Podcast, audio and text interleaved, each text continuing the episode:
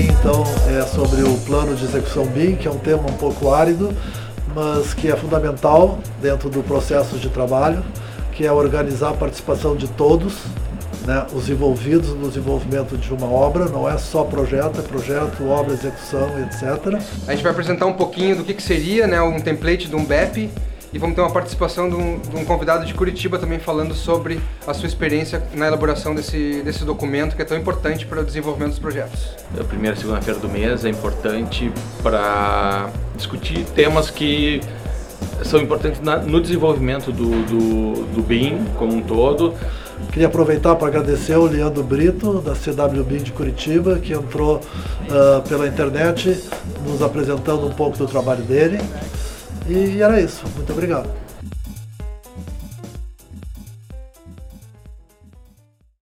Pessoal, boa noite a todos. Uh, sejam bem-vindos a mais uma segunda BIM. Uh, hoje, então, nós vamos falar sobre o, o BEP. Tá? Uh, a nossa ideia inicial foi o seguinte: nenhum de nós aqui é um grande sabedor ou conhecedor exatamente do BEP em sua profundidade, porque isso é uma coisa bem extensa. Mas tudo que a gente fez até hoje, nas nossas segundas BIM, foi uh, procurar, vamos dizer, difundir o conhecimento, tentar nivelar, trazer conhecimentos para dentro desse grupo, para a gente chegar numa hora que a gente ia falar disto. Ou seja, como é que a gente vai planejar para trabalhar em conjunto, organizadamente. É, em essência, isso que seria o plano. Tá? Ah, então a gente resolveu botar isso para fora para provocar uma discussão. Essa discussão, vamos dizer, a gente vai fazer uma apresentação curta, não muito longa, sobre esse assunto. Tá? Vai ficar o cargo aqui dos nossos especialistas do Zigurati, o Bruno e o Rodrigo. Uh, eu sei que tem outros Zigurates por aqui, né? e eu gostaria que vocês participassem bastante. Para a participação, solicito que peçam o microfone, porque aí a gente fica com uma boa gravação do, do evento. Tá? E depois da nossa pequena apresentação, eu vou convidar o Leandro, da CW BIM de Curitiba. Ele vai entrar uh, pela internet aqui, pelo Hangout, vai nos falar um pouco, porque ele já fez um, um plano que não... Ele vai falar do plano dele, deixar ele falar, mas uh, vamos dizer, é um cara que já tem uma implementação um pouco melhor do que a que nós uh, ainda não temos aqui. Tá? E depois disso fica a conversa entre a plateia e, e a gente vai como as outras vezes. Tá? Uh, não estranhe quando eu botar ele no ar, que eu vou para falar com ele eu vou ter que ficar falando para o microfone do computador e com esse junto, para poder ficar tecnicamente gravado para depois ser divulgado pelo YouTube. Então, Bruno, quem sabe tu, tu inicia? Bom, boa noite, pessoal. Uh... Vamos falar do BEP, então eu tive uma experiência agora, até o final do ano passado, na, no curso da Zigurati. Né? A gente desenvolveu um, um, plano de execução BIM, mas como era questão do curso, era um projeto muito pequeno, com pouco, pouquíssimas disciplinas, era só arquitetura e, e engenharia, então foi um...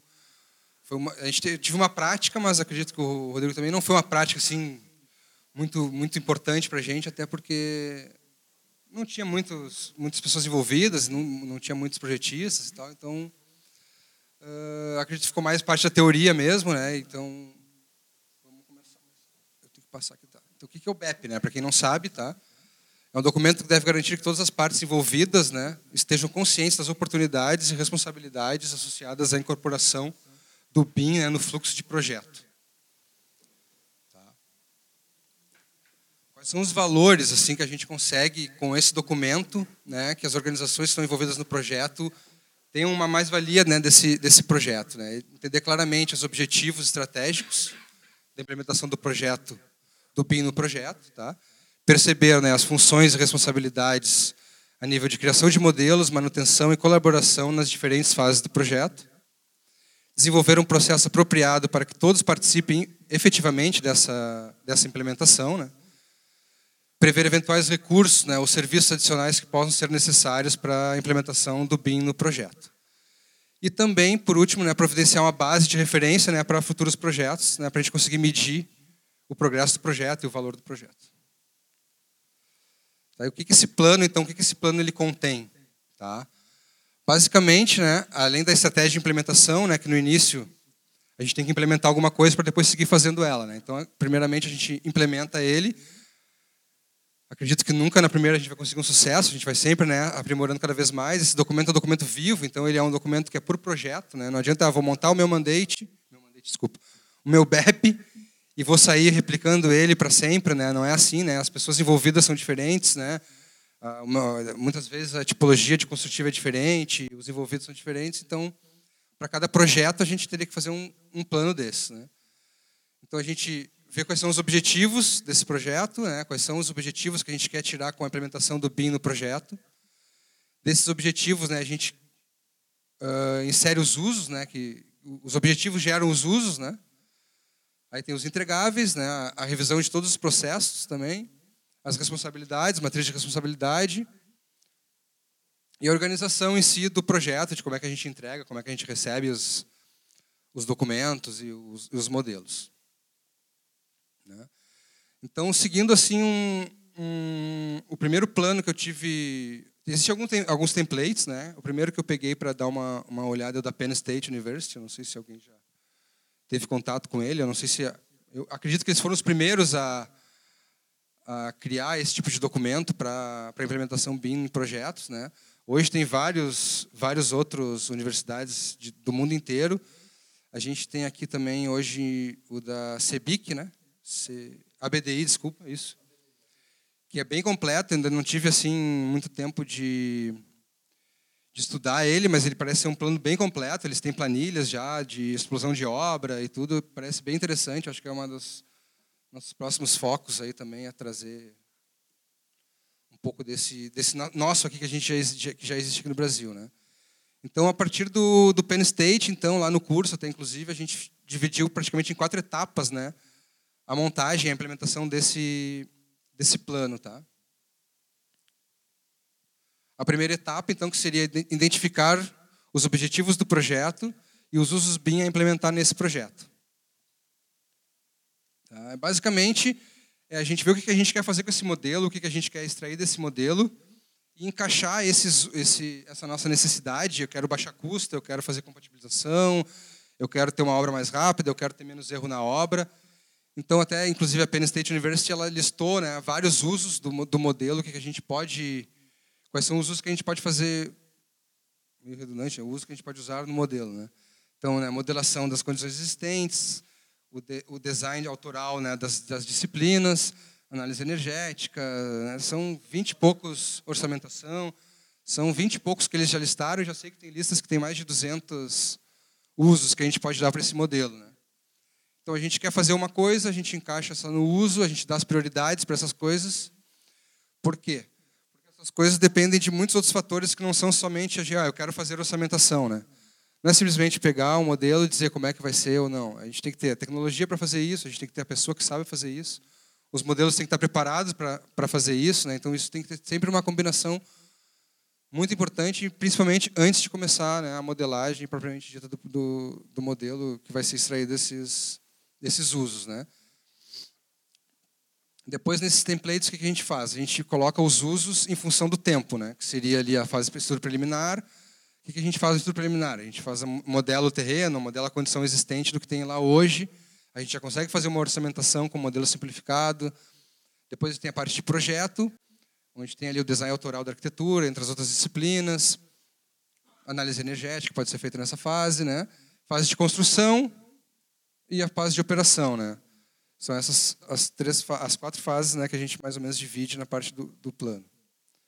A segunda etapa que seria conceber o processo de projeto em BIM. Né?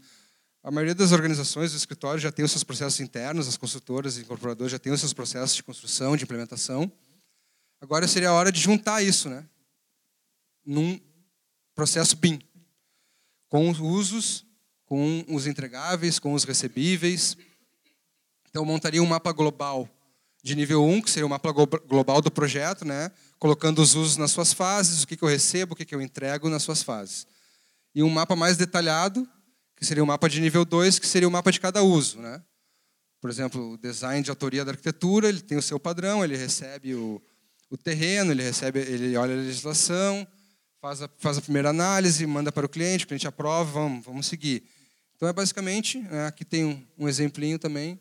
Isso aqui seria um mapa glo global do plano de execução BIM nível 1, que tem as fases do projeto, separada por que, quais são os usos né, que a gente vai fazer desse modelo. Então a gente entrega um modelo de arquitetura simplificado do estudo preliminar, já consegue orçar, já consegue fazer algumas análises energéticas, já consegue fazer algum pequeno planejamento, né?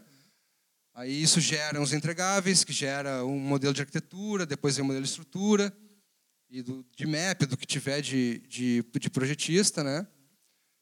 Passa para um modelo já mais de, de construção, e assim por diante, né? Isso aqui eu acho que todo mundo já tem contato, né? Não tem muito que. Aqui é só um exemplo básico de design de autoria da arquitetura recebe as informações, né, aprova com o cliente, não aprova, volta, não aprova, volta, aprova, passa para a próxima fase, né, colocando sempre mais coisas no modelo, mais informação. Você quer falar alguma coisa?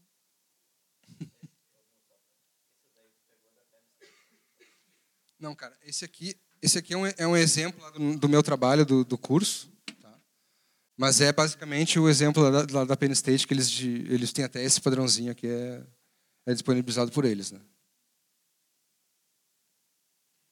A etapa 3 seria a classificação, a caracterização das trocas de informação, que é basicamente uma tabela gigantesca de explosão da obra. Não sei quem é que já teve contato assim com ela. É quando a gente olha a primeira vez, fica assustado, né? Porque são, não sei nem dizer quantos elementos são, mas são milhares. Então a gente tem os, os outputs, que são os modelos, né? E os inputs são que a gente recebe, que a gente vai extrair informação desse modelo, né? Aí, nesse caso, também foi uma a planilha lá do nosso curso. A gente ia fazer uma análise energética, que acabou não fazendo. A estimativa de custos, né? Foi um modelo de arquitetura preliminar. Desculpa, modelação do, das condições existentes para fazer a análise energética e depois fazer o projeto de arquitetura, enfim. Que lá, no caso, era a faculdade do, do Porto, a gente tinha que fazer uma reabilitação energética num, num dos edifícios. Né? Então, a gente classificou os elementos, a gente nomeou eles, como eram muito poucos elementos, essa planilha não é tão grande quanto uma explosão de obra da, da BNT ou de qualquer outra, outro membro que faça classificação, Omniclass, ou Uniformat, né, que são... A gente fez uma coisa bem simplificada. Então, qual é o load que o, que o elemento vai ser entregue, para quem vai ser entregue, quando vai ser entregue, quem que, vai, quem que é o dono desse elemento, em qual fase do projeto, quando que ele coloca a informação, se a informação já vem desde o início, se já precisa se ela se precisa que ela já vai desde o início, ela pode entrar mais para frente no projeto, se os elementos já vão ser, for, o formato deles já vão ser detalhados ou não, né? Vai estar tá tudo nesse, nesse tipo de planilha. A etapa 4 é, uma, é, é a etapa para a gente esclarecer a metodologia de colaboração, né? determinar os requisitos de infraestrutura tecnológica e definir os sistemas de controle que a gente vai fazer em relação a esse modelo. Na metodologia, na metodologia de colaboração, a gente define o método de comunicação que será utilizado no desenvolvimento do projeto. Né? Se a gente vai usar algum. Vai ser por e-mail, vai ser por algum site, a gente vai comprar alguma licença de algum site que vai, que vai fazer o gerenciamento das informações. Né? A gente faz uma lista de modelos, né? como é que a gente vai. Quais modelos vão existir, quem vai fazer parte desse modelo, né? E, e, o nível de desenvolvimento de cada modelo, né, que entra naquela outra planilha que estava ali anteriormente.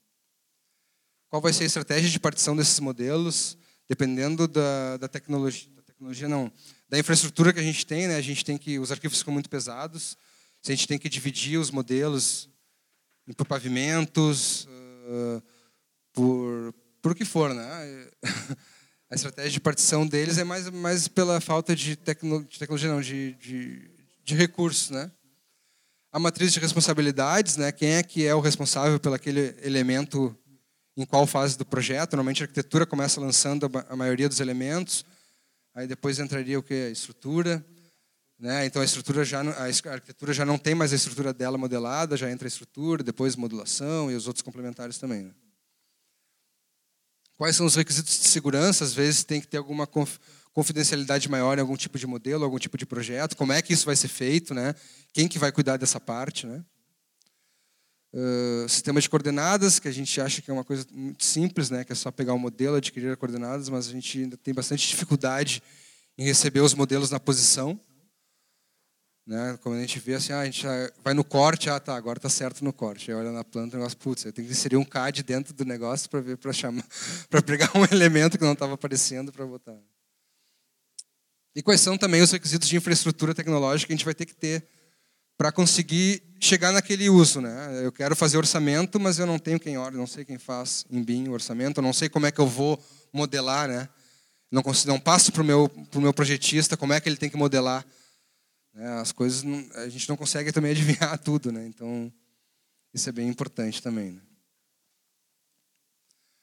E como é que é feito né, o sistema de controle de qualidade, né? Quais são as estratégias de controle que a gente vai fazer se vai ter uma pessoa que vai gerenciar esse controle dos modelos, se cada escritório, fornecedor do, do, do seu modelo tem dentro do próprio escritório alguém que, valide esse modelo para que né, o modelo já chegue para o cliente numa situação assim que ele não tem que conferir se, o, se a parede está no nível ou se o forro foi feito no pavimento de baixo, né? Esse tipo de coisa a gente tem que combinar também antes se vai ter uma pessoa que vai gerenciar tudo isso ou se o modelo vai ser já vai sair do, do projetista já que deveria ser, né, eu acho, na minha opinião, fiel né, ao, que, ao que foi combinado. E lembrando que tudo tem que ser combinado ante, anteriormente. Né? A gente não consegue, depois que o negócio está feito, lá a gente mudar. Ah, não, agora a tua janela vai ser feita todas do nível osso, ou foram modeladas todas do nível acabado. E como é que vai ser feita também a verificação né, do controle de qualidade? Se a gente vai utilizar algum software externo, se vai fazer clash detection, se vai ter alguém com um olho muito bom lá que vai passear pelo modelo o tempo inteiro para conseguir visualizar né, as interferências e as dificuldades, tanto de entre disciplinas como dos próprios modelos, né, que a gente muitas vezes recebe tubulações que eram para estar na laje, não está na laje, né, a, a eletroduto que a caixinha devia estar tá ali aparecendo na parede e ela está lá dentro da parede que nem um fantasminha, né? Bom, foi, foi, foi bem rápido assim, mas eu acho que era só para a gente poder dar uma noção assim, e a gente né, nivelar um pouco Aqui tem alguns exemplos de esse, esse, primeiro que é o da, da Penn State, que foi o que serviu de base para a gente no curso. Aí tem aqui tem o plano de Massachusetts. Calma, vai chegar. Tem aí o de Singapura, tem o da Austrália também. Então tem tipo tem espalhado pelo, tem muitas já empresas que a gente já sabe já estão desenvolvendo seus próprios, né? Que a gente vai ter que conversar bastante agora daqui a pouco sobre isso também. Esse aqui eu acho que, que eu acho que vale a pena a gente botar um pouquinho mais de, de tempo nele. Uh, a gente olha essa, uh, não sei se alguém já baixou aqui o, o, material deles, mas eles têm uma planilha gigantesca que compreende toda, todo o plano de execução em uma planilha só. São várias abinhas lá, dá um pouco de, de medo dele, né? A gente abriu lá no a gente abriu lá no GT para dar uma estudada nisso. Mas eu acho bem importante, eu acho que o material, para quem não, nunca teve contato com, com esse plano, eu acho que pegar o do Penn State e esse, eu acho que vai ser bem proveitoso. Assim, até a gente tem que pegar e estudar um pouquinho melhor também. Não sei se agora o Rodrigo quer dar uma... Dar boa noite a todos, Rodrigo da Souza Campelo. Uh, dentro do que o, o, Bruno já falou ali, é só ressaltar a questão do BEP como um, uma ferramenta importante para coordenar todo mundo junto, né? Isso é, é essencial para as coisas saírem. A gente já teve experiência de projeto todo em BIM e que não tinha o BEP. Então, a, a quantidade de, de, reuniões e de, de para conseguir colocar todas as informações necessárias e, e, e conseguir fazer todos os, os, os projetistas se manifestarem uh, de maneira correta é muito trabalho. Se tu não tem um documento como esse, então esse documento ele ele, ele é essencial, primordial para um bom início de trabalho, né? porque senão a, gente fica batendo cabeça, os, os, projetistas ficam batendo cabeça, e, isso eu acho que é o mais importante ressaltar. E, e, como ele falou, é, cada um vai ter o seu, cada tipo de projeto vai ter o seu, e é muito trabalho. Não, eu, eu, eu, assim, a, a, gente já trabalha lá na Hype já há bastante tempo, né, no, com, com o BIM. Uh, mas depois que a gente começou a, a, visualizar o potencial de um documento como esse, assim, a, nossos padrões, as nossas nossas maneiras de trabalhar já começou a mudar, assim, né? Porque a gente começou a ver Primeiro que a gente tinha aquela coisa muito, as nossas famílias, nosso template, era tudo meio, ah, nosso, nosso, nosso, nosso, né? E hoje já está uma coisa bem mais livre, assim, a gente já não se importa de mandar as coisas tudo com as famílias, a gente manda o modelo aberto, todo mundo recebe, todo mundo abre, até porque ninguém vai conseguir mexer naquelas famílias. tem tanto parâmetro naquilo que não dá para. Mas a gente sente falta realmente quando a gente trabalha da integração, né? Eu acho que esse documento ele é um agregador assim para a gente começar a falar a mesma língua, assim, né? A gente recebe porque o que seria o ideal? Eu receber um modelo de qualquer projetista complementar, quando eu colocasse ele para visualizar numa planta minha, ele está ali. Perfeito, bonitinho, não precisa fazer nada nele. Bah, hoje eu recebo o negócio lá, ficar apagando layers, mudando corzinha de coisa, tudo, aí uma coisa aparece lá na cobertura e aparece o mesmo elemento, está lá no subsolo do, e é um tempo que a gente gasta, é um tempo que a gente fica lá na frente, que a gente precisa fazer uma coisa muito melhores para o projeto, a gente acaba tendo que ter, ter um tempo muito grande para catar coisas que, se a gente tivesse combinado antes, se a gente tivesse tido um documento como esse, ou um mandate também bem afiadinho, né? Com todas as informações. Com uma galera já. Ah, perfeito. Eu tô Tudo Vamos bem, passar então. para o nosso convidado, depois a gente continua chorando aqui um pouquinho. É. Boa noite a todos. Vocês estão escutando? Eu estou vendo só uma jaqueta aqui na minha frente. Ah, agora acho que passou. Agora atualizou o vídeo. Eu estava bem, bem jaqueta mesmo só. É... Então, como sempre, né, que a gente tenta fazer uma, uma live, foi deu algum problema mundial no meu Solibri, então vou ter que basear toda a minha apresentação no, na minha apresentação em PDF mesmo. Uma pena, porque a, eu sempre penso que quando você está fazendo uma apresentação que envolve PIN e você mostra muito pouco modelo, né, sempre parece meio é, inacabada aquela apresentação, né? Mas vou tentar fazer a apresentação aqui tentando ao máximo explorar o conceito do plano de execução mesmo, que, que não é um modelo, né? Ainda bem. É, eu vou abrir. É, vocês estão conseguindo ver? Agora eu não consigo ver a cara de ninguém, só estou vendo minha tela também, porque acho que ele. Ah, tá bom. Eu vou tentar fazer. Acho que não vou conseguir colocar vocês no cantinho aqui. O Hangouts não está deixando. Então, gente, é, eu, eu acabei de fazer o meu primeiro plano de execução. É, eu acho que é uma coisa que acontece bastante no, no mundo do BIM, né? A gente trabalha, imagino que deve ter muita gente que trabalha há anos com BIM e acabou nunca fazendo um plano de execução BIM, né? E alguém pode, como eu não estou vendo ninguém, vai ser meio esquisito. Estou apresentando para uma tela só. É, é bem esquisito mesmo. É, mas eu imagino que eu vou pedir para alguém fazer feedback de som, porque daí eu consigo entender o que está acontecendo, mais ou menos. É, vocês já fizeram algum plano de execução BIM é, até hoje, ou já trabalhou muito com BIM e nunca fez um plano de execução BIM? Acho que esse é o caso mesmo. Esse é o caso? É, o meu caso também. Eu entreguei meu primeiro plano de execução na, na semana passada. Eu a Cristine, eu conversei com a Cristine, tive uma conversa bem sincera com ela, falando: olha, eu, nunca, eu não implementei esse plano ainda, mas eu já fiz o, o plano de execução e agora vai ser implementado na Sanepar, que é o, a empresa de saneamento aqui do Paraná. Então, a, acaba que em órgão público, pela exigência do plano por contrato, é, não tinha como a empresa fugir disso. Então, e eu acho que a minha primeira dica é esse site aqui. É, alguém já olhou o plano de execução BIM do, da Penn State alguma vez? Eu. É. Ah, bacana. Então, esse, esse, eu não sei se vocês lembram, no, em 2013, o professor que escreveu, o John Messner, estava aqui no Brasil, na, no terceiro seminário BIM do, do Sinscom de São Paulo.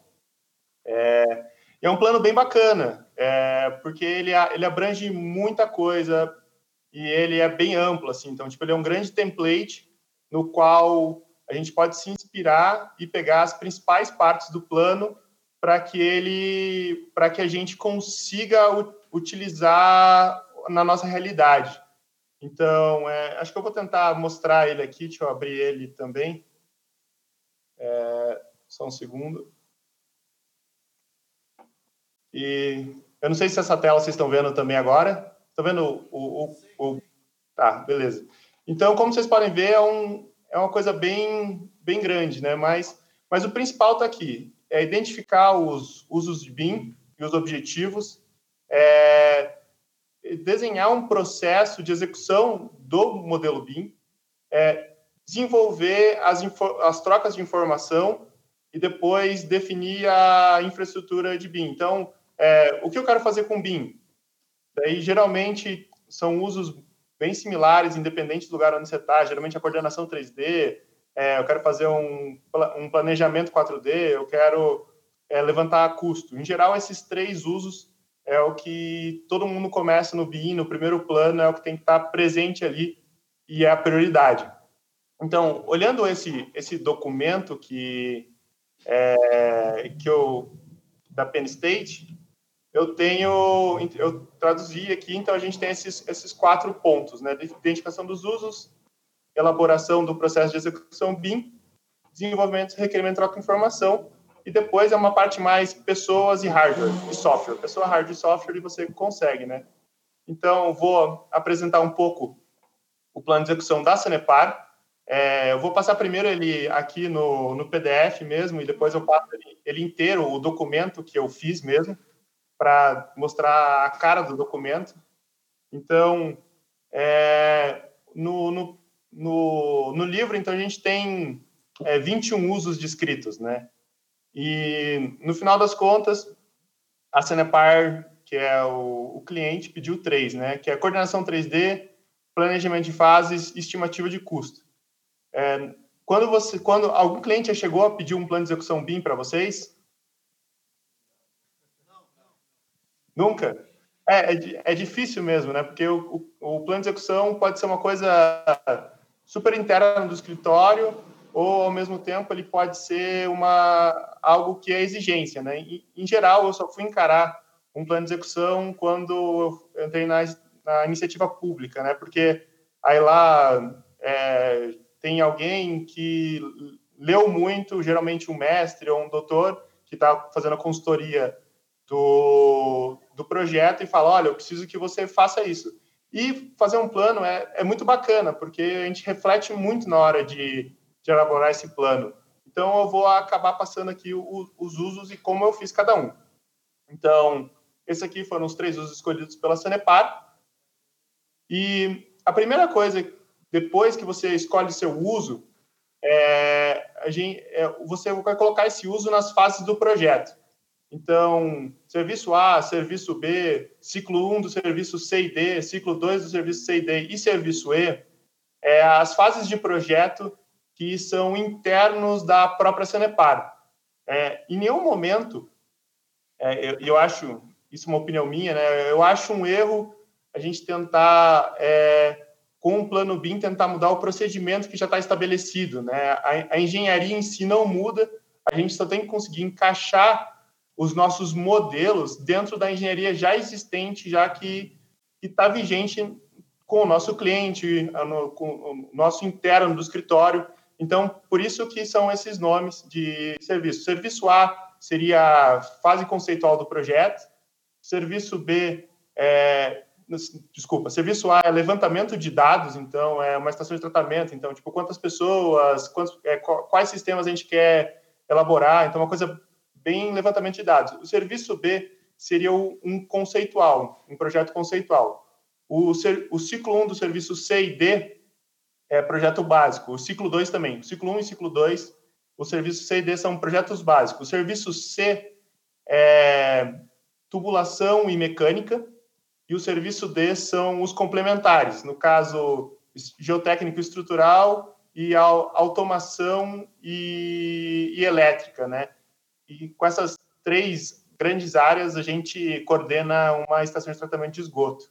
Não muda muito pouco, né? Então, um pouco diferente do nosso dia a dia, que a arquitetura é o principal na, na, nas estações de tratamento de esgoto, quem dá a diretriz é a tubulação. É, então, a gente tem que começar a olhar os usos de BIM de acordo com cada fase. Então, é, no, projeto conceitual, é, é, muito difícil fazer coordenação 3D, né? Porque nem existem os elementos para a gente fazer a checagem de conflitos. Então, no caso aqui, foi feito só planejamento de fase e estimativa de custo, de forma, de forma que você analisa a massa e não os elementos em si. É, então, é, basicamente, essa, depois de definida essa fase, em geral, a gente passa para essa fase aqui, que é um sistema de classificação, quais os usos. Mas eu mudei um pouco a ordem da, do meu plano de execução, porque quando eu fui explicar para a Sanepar, era, era muito difícil eles entenderem os parâmetros dentro de um, de um modelo e como que ia acontecer, sabe? Eles não conseguiam enxergar. Então, eu mudei um pouco a ordem do plano e coloquei a estrutura do modelo, que geralmente naquele documento vem depois da troca de informações, eu coloquei antes. Vai ficar para eles o seguinte: eu tenho, no caso, meu modelo de implantação, que é como se fosse uma cidadezinha. E essa cidadezinha, ela recebe várias UCs, que são unidades construtivas. Então, um, um reator anaeróbio, um sistema de, é, de desin, é, sistema de é, adensamento de lodo, é, sistema de entrada da, da, da ET. Então, então, meu modelo de implantação, que é basicamente a, um modelo de terreno, ele vai receber várias unidades construtivas. E cada unidade construtiva vai ter três modelos dentro, que é o modelo hidráulico-mecânico, o modelo geotécnico estrutural e o modelo elétrico automação. E cada modelo desses é que vai receber a informação de classificação e as trocas de informação dentro deles que seria isso.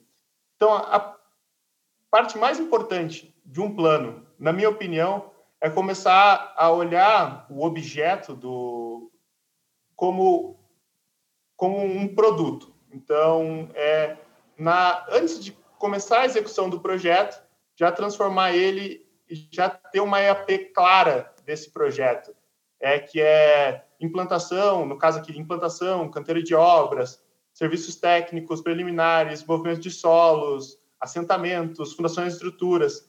Para a nossa realidade, é, uma coisa que faria muito mais sentido era a NBR 15965.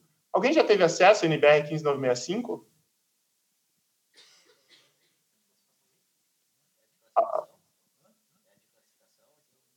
É, a, a, tabela de classificação em BIM, ela divide em várias partes. A TCPO, que lançou agora, usa parte dessa classificação. alguém já leu ela, mesmo informalmente, né? Porque ela não está explicitamente lançada, eu acredito.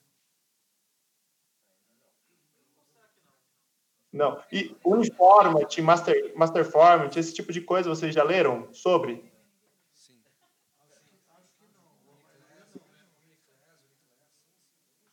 Ah, mas, da obra. voltando então. Oi?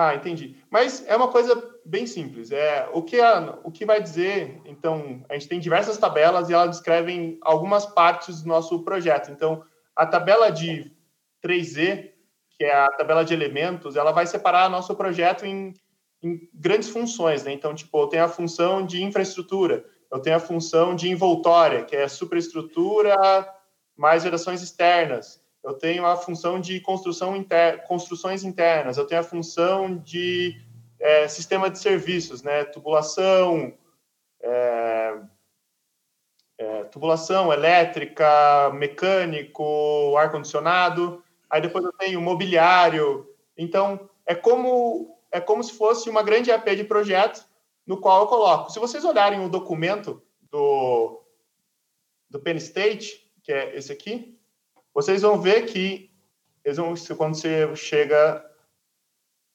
Ah, tinha um pouco mais para baixo. Seria. Opa. Aqui, ó. Seria essa estrutura aqui. Então, no caso, Shell, Interiors, Services. Então, a norma, ela se baseia bastante nessa mesma estrutura. Essa aqui que a gente está vendo na tela é a Uniformat. e é o que está descrito aqui. Então, o que, que ele faz? Ele separa o seu projeto numa EAP, logo de cara. É, quem, quem provavelmente fez pós em gestão de projetos deve ter estudado PMBOK e, e lá, deve ter conversado bastante de EAP. E aí, com isso, você chega nessa estrutura que está bem definida. A norma, quando sair, vai sair numa estrutura muito similar a essa que vocês estão vendo aqui na tela, que é a que tem no livro. Então, é com isso que a gente vai definir para cada função do nosso projeto, a gente define é, quais elementos estão, quem é o responsável, é, qual o nível de detalhe que eu preciso em determinada fase. Então, essa estrutura, que é a, é, ela é a P do modelo, né? É, então, essa estrutura, ela vai definir muita coisa. E, então, é, e esse sistema de classificação, então, vai possibilitar os usos de BIM que eu quero ter no meu modelo. Então, opa. Então, o primeiro uso de BIM, que eu vou explicar aqui, é o coordenação 3D, né? Então, a gente fazer o, o conflict check, né? Então, a, a base de tudo é como que eu vou organizar regras que são padrões, independente do projeto que eu estou, é, eu, como é que eu vou fazer essa, essa regra rodar sempre que eu subir um modelo? No, no caso, eu uso aqui na minha empresa Solibri, mas pode ser no Navisworks, Tecla Insight, independente. Então, o que, que, eu, o que, que, eu, o que, que eu fiz no plano? Eu conectei a coordenação 3D com a minha EP. Então, no caso aqui seria a fundações e estruturas, seria o item 8, no caso esse tanque, com o assentamento. Assentamento é toda a parte de tubulação em ET, seria esse tubo. E isso me dá um conflito. E eu vou criando é, várias regras que vão fazendo uma análise combinatória entre elas, e depois eu vou ter conflitos para tudo organizado de uma forma orientada à sua estrutura do projeto. Então, você vai ter depois assentamento versus instalações elétricas, instalações elétricas versus estrutura, e vai indo. A gente vai combinando todos esses itens aqui. No nosso caso, usaria essa estrutura aqui, né, para fazer a, a checagem de conflitos. E cada checagem de conflito daí tem uma, um requisito diferente, né? Então, seria o primeiro nível. O, a, depois da coordenação, e, e, isso eu faço, no meu caso aqui, nas fases, no ciclo 1 e no ciclo 2. Seria o prato básico e depois aqui acompanhamento de obra, o serviço E. Então, eu faço a coordenação nessas três fases. E o uso é sempre igual nas três, né? Então, eu subo meus modelos que estão previamente classificados e esses modelos previamente classificados fazem checagem de conflitos. Só que planejamento de fase já muda um pouco, é um pouco diferente, né? Que é um, é um estudo volumétrico da ET, então ela tem mais ou menos essa cara, ela é uma, um, uma parte de urbanismo, que são ruas, e essas ruas, cada uma dessas caixinhas é um, um prédio que tem uma função na ET. Né? Então, aqui um sistema de entrada, aqui um reator, aqui seriam decantadores, é, filtros. Então, cada partezinha do meu, do meu projeto, ele, ele é uma função. E aqui, como eu não tinha... É, como eu precisava gerar um... Eu preciso...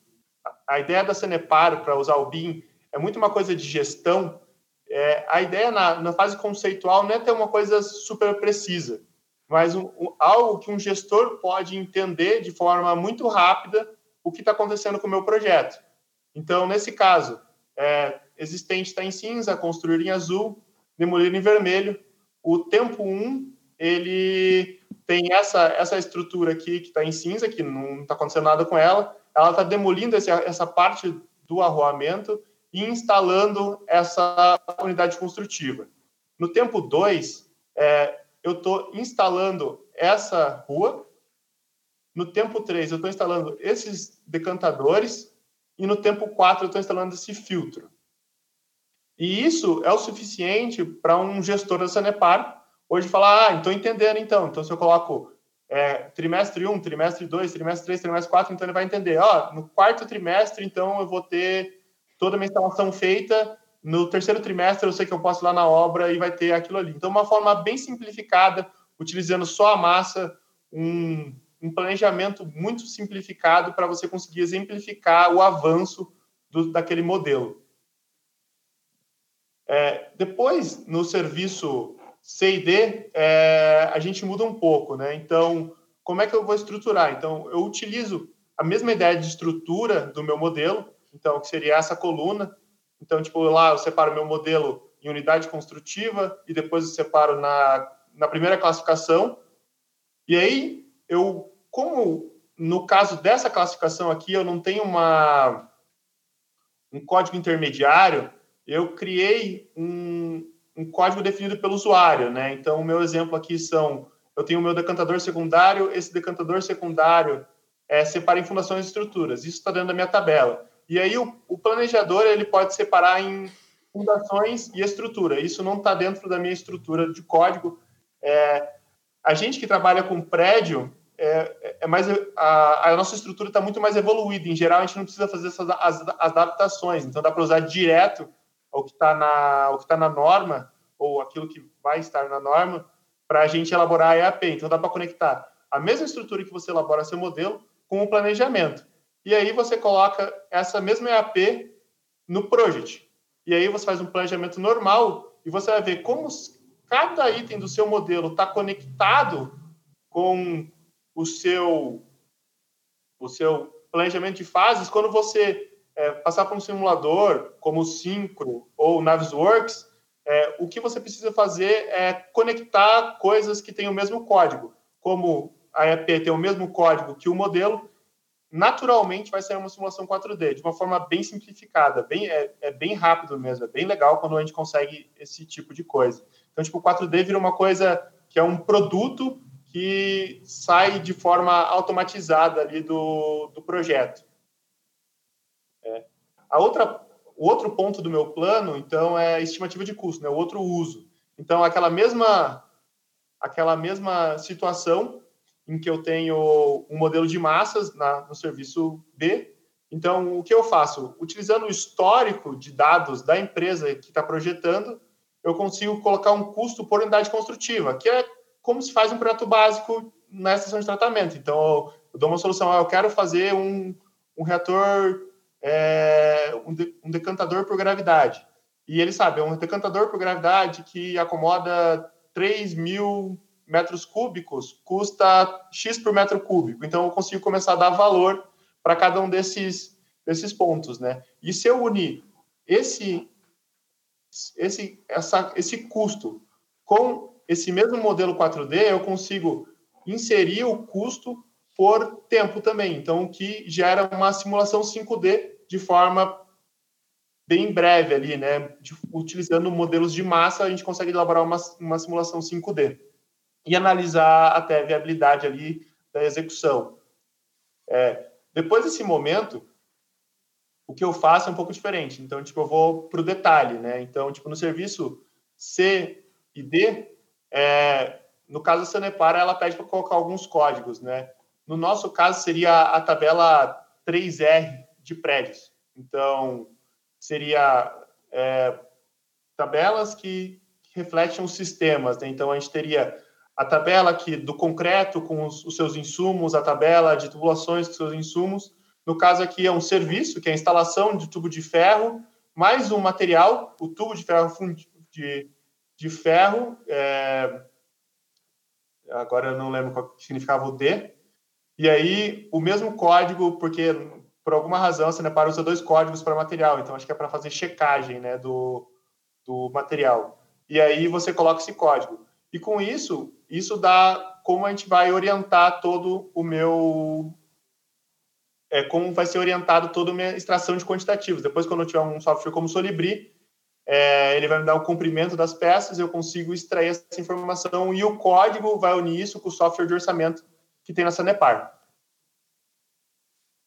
E aí, depois definido os usos e explicado eles, é, o plano ele é, passa para elaboração de fluxos, né? Então, é, são fluxos de, em geral a gente é, o ideal é colocar em uma página só e aí a gente consegue rodar esse fluxo é, em cada projeto. Então, tipo a ideia de um fluxo BIM completo desse projeto é, é, é iniciado aqui, aqui seria a bolinha que representa o início. Esses, todos esses é, objetos de, é, de fluxos eles estão apresentados também lá no, no, no, no, no, no plano de execução BIM da Penn State, então você pode usar aquilo. Então, todo o fluxo começa, tem um estudo de concepção na Proença, que não tem a, a parte de BIM ainda, eles, nesse projeto eles vão fazendo os estudos em AutoCAD, a Cenepar aprova ou não aprova, quando a Cenepar aprova, aí que eles elaboram o primeiro modelo BIM. E aí ocorre uma inserção dos dados para planejamento de fases, depois uma inserção dos dados para o planejamento para estimativa de custo. E com isso, sai o meu primeiro modelo, que é o modelo de implantação que tem informação de prazo e custo. É, depois disso, para cada unidade construtiva, tem esse começa com ciclos. Então, inicia a elaboração do modelo hidráulico mecânico.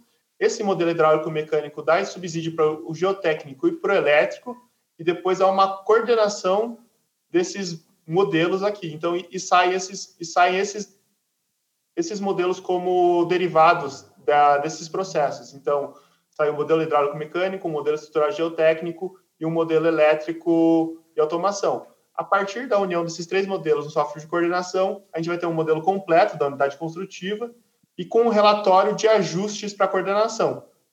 Esse relatório passa para cada um dos modelos.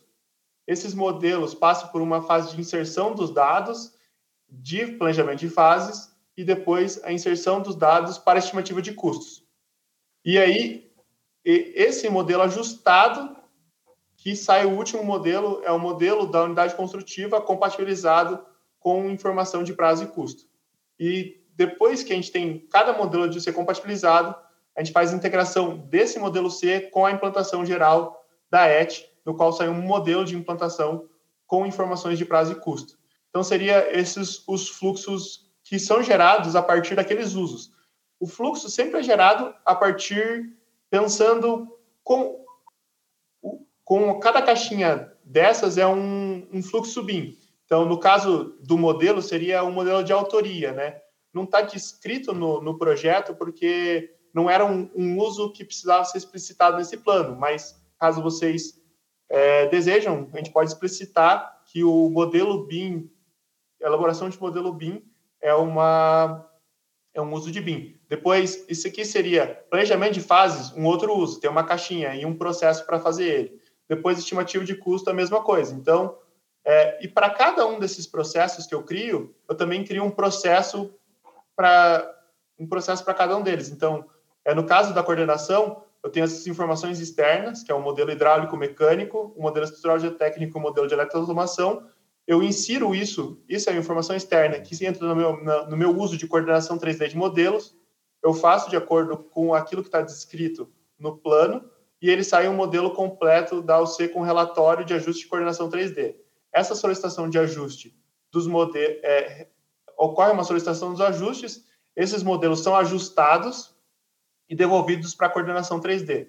Essa coordenação 3D emite um, um modelo completo com relatório, e aí, se está compatibilizado, ele finaliza o processo. Se não, ele volta para outra solução de ajustes. Aí depois, a mesma coisa eu fiz para um processo de planejamento de fases. Então, eu tenho os dados históricos do serviço A e do serviço B, então aqui seria mais ou menos uma linha temporal. O modelo de implantação lá que eu fiz, conceitual de massa, com o dado histórico, eu crio um modelo que tem estimativa de custo. E sai um, esse, e esse processo sai esse modelo contendo informações para estimativas de custo em nível conceitual. Passando é, essa fase, eu vou para, é, eu recebo na próxima fase para cada modelo separado de cada unidade construtiva a inserção de dados de estimativa de custos. Então eu tenho um modelo com ah, eu, agora que eu percebi que eu devo ter trocado aqui o planejamento de fase com custo aqui. Eu acho que eu fiz o fluxo ao contrário. Eu fiz o fluxo ao contrário aqui. Mas explicando o custo, vai sair um modelo de custo, de cada um modelo com informações de custos, e aí depois, quando a gente é, ela, unir esses modelos da UC, vai sair um modelo que tem a, a possibilidade de extrair as quantidades organizadas pelos códigos Maxor e USMA da Sanepar.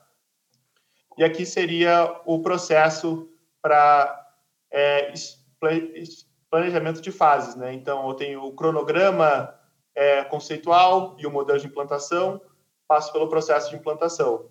O modelo hidráulico mecânico, depois no, no serviço C&D, o modelo hidráulico mecânico recebe as informações de planejamento de fases, isso repete para todos os outros dois, e aí esses modelos têm as informações de planejamento de fases.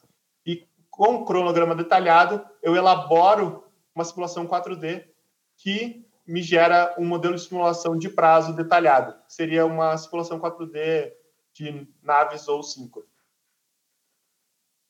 E, e, basicamente é, é isso que eu fiz no plano, né? O resto do plano ele é muito mais é, a burocracia do plano. Então, voltando aqui. É,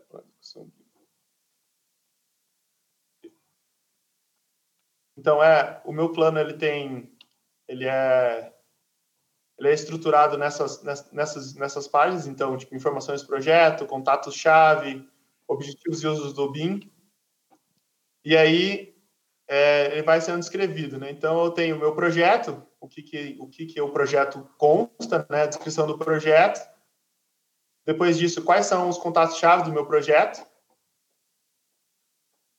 Os principais objetivos, geralmente os, os objetivos são é, é, é algo que está sempre descrito na vontade, né? Então eu quero, eu quero solucionar as interferências, eu quero reduzir prazo. E cada uma desses objetivos ele transforma em um uso no plano. E aí aqui eu fiz uma descrição dos usos. Em geral, é... não é necessário escrever isso no, no, no plano, né? Definir, explicar o plano, explicar um uso para o cliente. Mas como é a primeira vez que a Cenepar está realizando isso, então eu achei necessário incluir uma explicação escrita para cada um dos usos. Então eu fui, existe para coordenação 3D, para o planejamento de fases 4D, para a estimativa de custos e aqui seria meus usos de BIM por serviço.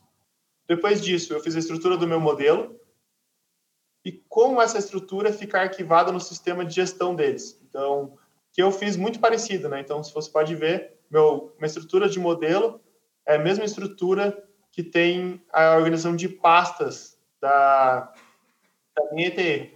Caso vocês queiram, vocês, vamos supor, eu tenho um processo que é full BIM, né? Então, tipo, tudo eu já elaboro em BIM, eu posso colocar dentro de cada C uma pasta para 3D, uma pasta para desenhos, uma pasta para especificações e aí eu crio uma estrutura é, que seria o modelo BIM e seus derivados né, na, na ordem. Né? O, depois disso, depois de explicado cada item, é, aí eu explico que cada um desses modelos vai receber esses códigos. E esses códigos vão recebendo os usos. É, eu vou passar um pouco mais rápido. Então, e aí aqui seria uma tabela de definição do modelo, né? Então, para cada fase do projeto, qual o LOD que isso tem, né? E, e, a mesma coisa, é a P do projeto é que define na fase qual LOD que ela tem. Então, você vai chegar no momento, minhas paredes externas, na fase conceitual, que informação tem que ter? Ah, eu quero uma informação só de massa. Na fase de básico, ah, eu preciso ter qual sistema é construído. E na fase na, na fase de detalhamento, eu preciso, ah, se for uma parede de tal sistema, quais são as peças construtivas?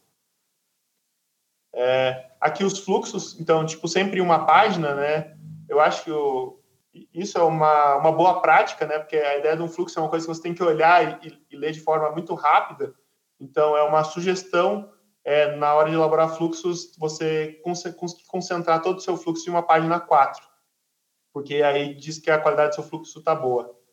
Então, foi inserido os, os fluxos e aqui é, depois a infraestrutura de software necessária, né? No caso da Cenepar, eles optaram para fazer uma comprar a suíte Autodesk e usar ela total, né? Não é minha opinião, eu sou um cara mais open beam, gosto de usar softwares diversos, mas nesse caso aqui não era eu que defini os softwares. E aí como eles seriam e, e depois no último ponto, como esses, eles fazem interoperabilidade. Então, é, esse foi meu primeiro plano de execução e eu comecei meu plano de execução é bem mais parecido com o template que a que a Penn State oferece, né? Então, deixa eu abrir aqui. Você tem um template, você pode abrir esse PDF. Então, eu comecei tentando fazer bem parecido, né? Só que quando você vai elaborando esse, esse plano, você percebe que se você seguir exatamente ele, você cria mais atrito do que solução para explicar o projeto para o seu cliente. Então, eu, eu fui é, elaborando ele de forma muito parecida com ele, e tudo aquilo que o meu cliente falava assim, olha, isso aqui eu não acho que está no momento de eu estar tá tão rigoroso com essa parte do meu plano, vamos seguir uma coisa mais simples. Então, eu fui simplificando ele para que ele se encaixe. E, na minha opinião, o ponto mais importante do projeto é a gente conseguir definir o sistema de classificação dele. Porque o sistema de classificação, é, independente do uso que você tem, ele é o que vai conectar tudo. É, é eu, até hoje, é muito raro eu enxergar um, chegar para a gente um projeto que já começa com um sistema de classificação muito bem definido, né? Nunca aconteceu. Em geral, eu recebo um projeto que está que tá, tá separado na sua própria estrutura de organização, e aí eu sempre tenho que adaptar essa estrutura de organização para algo parecido com a, da, com a norma. Porque, no final das contas, o que a gente quer é um modelo BIM que faz o uso independente do, é, do independente do uso, eu quero ter a mesma estrutura de produto e é o que a EP consegue fazer para a gente. Eu não sei se vocês já. Se alguém de vocês aí gosta de Led Zeppelin? Led Zeppelin? Você já, já tem uma capa de disco que é Wind Through the Door, que tem um homem sentado bem no meio da sala e são seis capas. Não sei se já viram ela. Deixa eu abrir aqui. Eu acho que eu tenho. Through the door. Through the door. Então, é, deixa eu ver se eu. Acho que vocês não estão vendo isso. Deixa eu trocar aqui minha tela. Opa! Agora eu voltei a ver vocês. É, vou, agora eu vou parar de ver de novo. Ah, não. Agora vocês estão vendo essa a tela de um, um monte de capa de disco? Não? Tá, pô. Eu sei que tava. Deixa eu ver se eu consigo. Vou trazer diferente. Agora acho.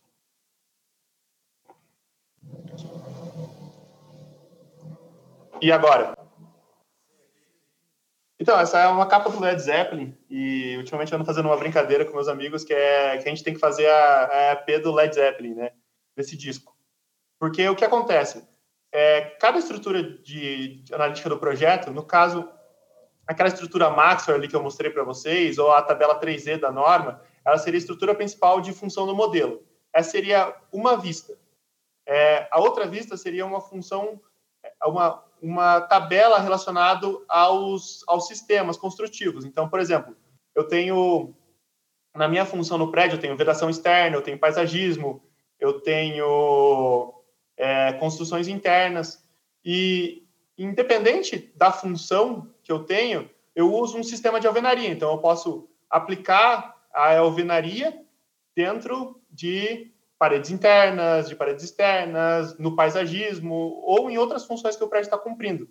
E é, essa tabela 3E de funções, ela combina com a tabela 3R de sistemas. E elas são duas estruturas de AP diferentes, então a gente vai juntando. No caso do, do plano BIM, é, que eu mostrei para vocês, é, não está tão explícito, mas é, uma tabela que eu tenho, deixa eu ver, vocês estão, deixa eu mostrar.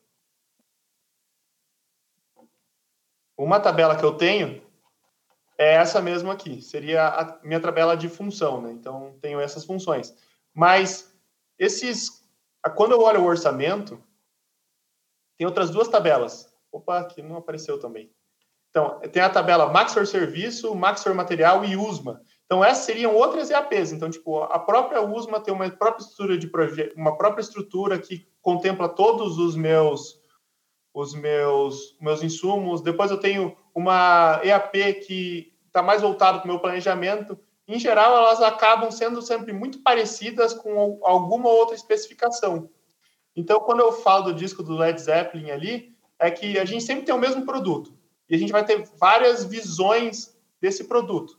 Então, e o plano BIM, na minha opinião, é o que vai explicitar. Olha, eu tenho essas várias visões que eu tenho e eu quero enxergar isso num produto só. Então, no caso, função, depois sistema, depois insumos. E cada pessoa do meu.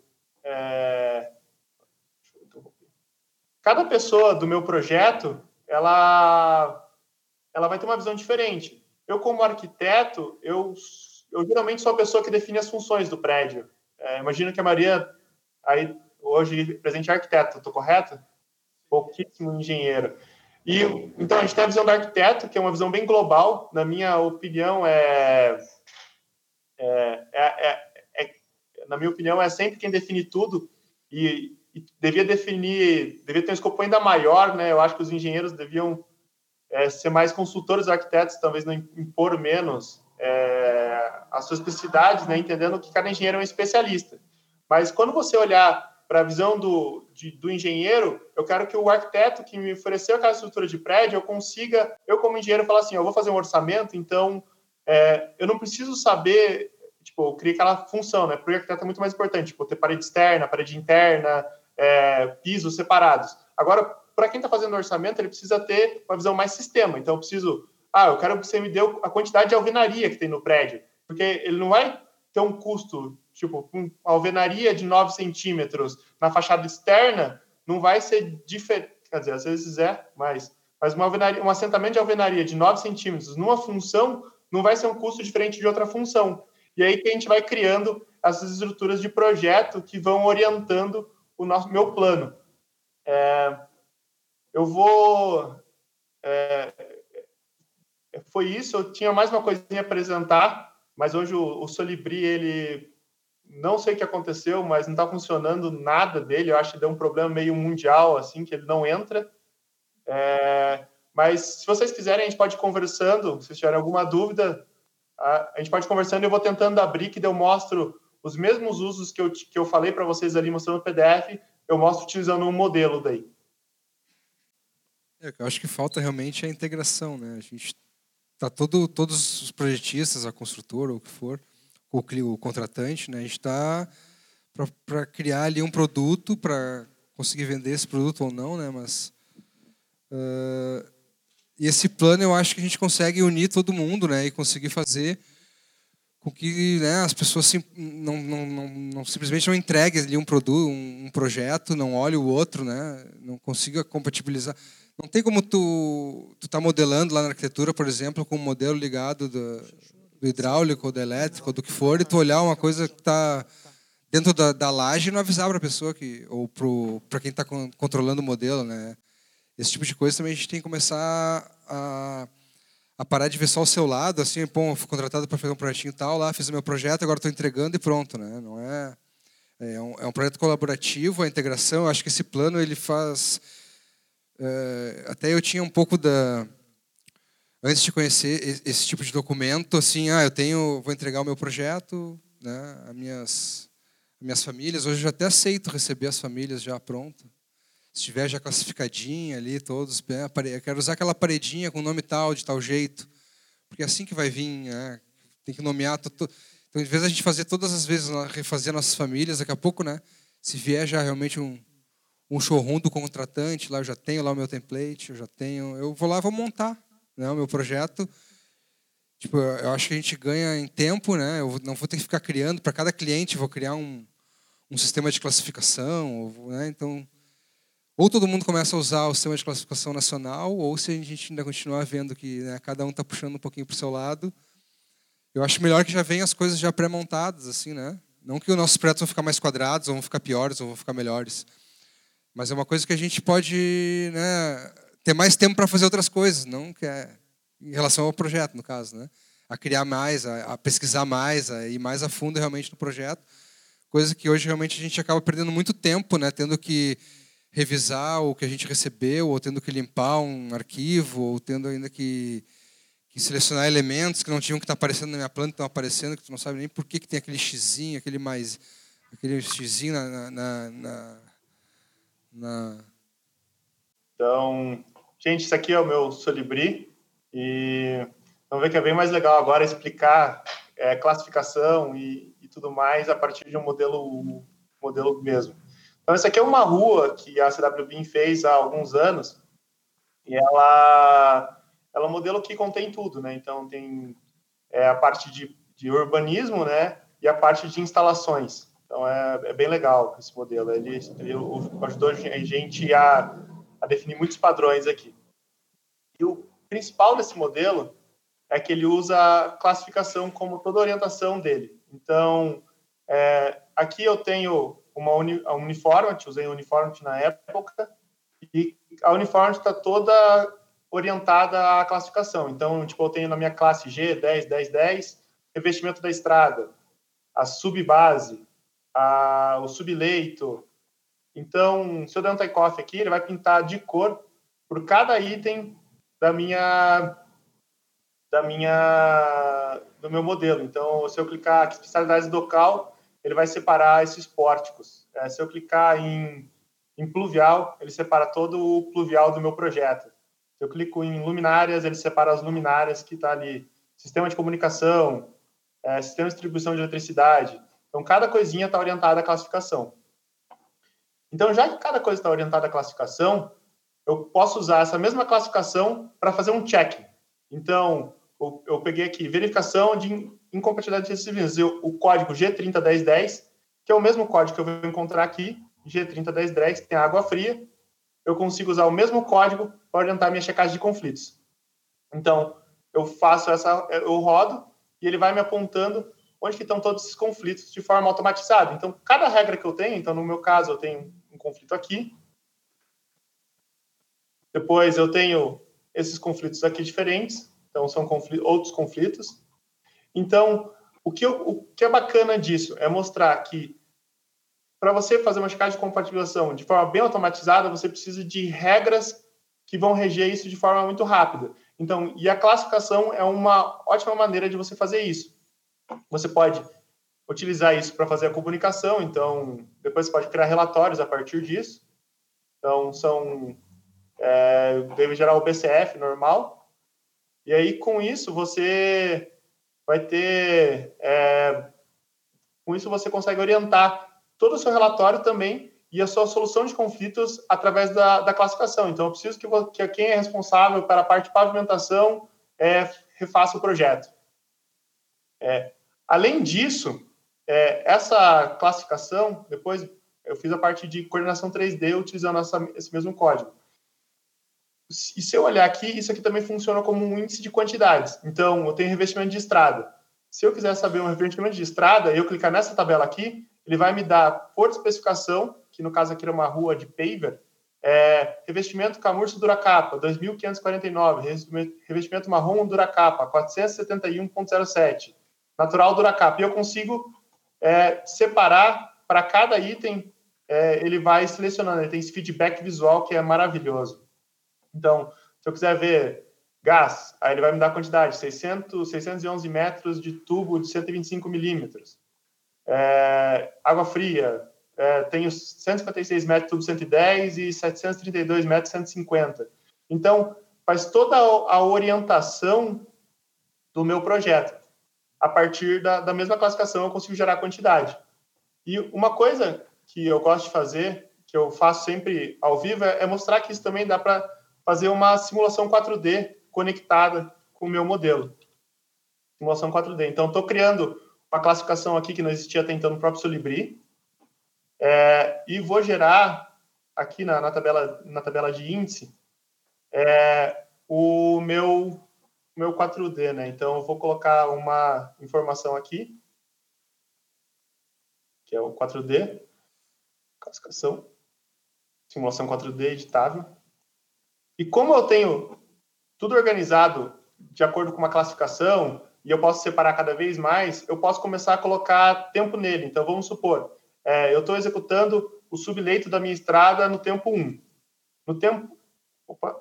1. No tempo 2, eu estou fazendo a subbase. No tempo 3, eu estou fazendo a base da estrada, mas eu também estou fazendo o sistema de gás, de pluvial, de esgoto, de água fria, de distribuição de eletricidade. E no tempo 4, eu estou fazendo o revestimento, depois no tempo 4, no tempo 5 aqui, sarjeta e a calçada, eu vou parar por aqui. Mas o bacana é que eu vou criar um, uma nova tabela de definição, e no qual a minha orientação vai ser a classificação que é a simulação 4D que eu acabei de criar. Então, é... opa, vou deletar isso aqui. Remover. Então, o que, o, que, o que eu posso fazer agora é começar a enxergar como se fosse uma simulação 4D. Estou voltando no tempo. Então, eu conecto aqui. Então, simulação no tempo 1. No tempo 2, eu vou executar isso. No tempo 3, eu vou executar isso. No tempo 4, eu vou executar isso. No tempo 5, eu vou executar isso. Então, como vocês podem perceber, eu passei pelos três usos de BIM que eu expliquei hoje aqui, é, de forma em que a classificação é o grande unificador de tudo. É, eu fiz meio. Eu... Opa, voltei. Eu fiz meio rapidinho, porque me disseram que vocês estão nas considerações finais, eu não queria deixar todo mundo aí até bem tarde. Mas eu não sei se vocês também acharam, acham tão legal quando eu acho, quando uma classificação conecta vários usos, sabe? Tipo, eu acho tipo, super legal. E gera uma simulação 4D, e daí você usa um com checagem de conflitos, e depois você tira a quantidade. Outra coisa que é bacana, né? Tipo, deixa eu voltar a compartilhar a tela. É que eu posso fazer. Então, eu. Vamos supor que eu tenha. Opa, não compartilhei, né? Aqui. Vamos supor que eu tenha é, quero fazer um 5D, por exemplo. Então, eu posso falar assim, eu quero que você me dê todo o revestimento de estrada que está no tempo é, no tempo 4. Então, você vem aqui, inclua qualquer componente que a classificação simulação 4D é 4. E aí eu dou um take-off, edito aqui e me dê a área e, no caso aqui, uh, o name. Edit.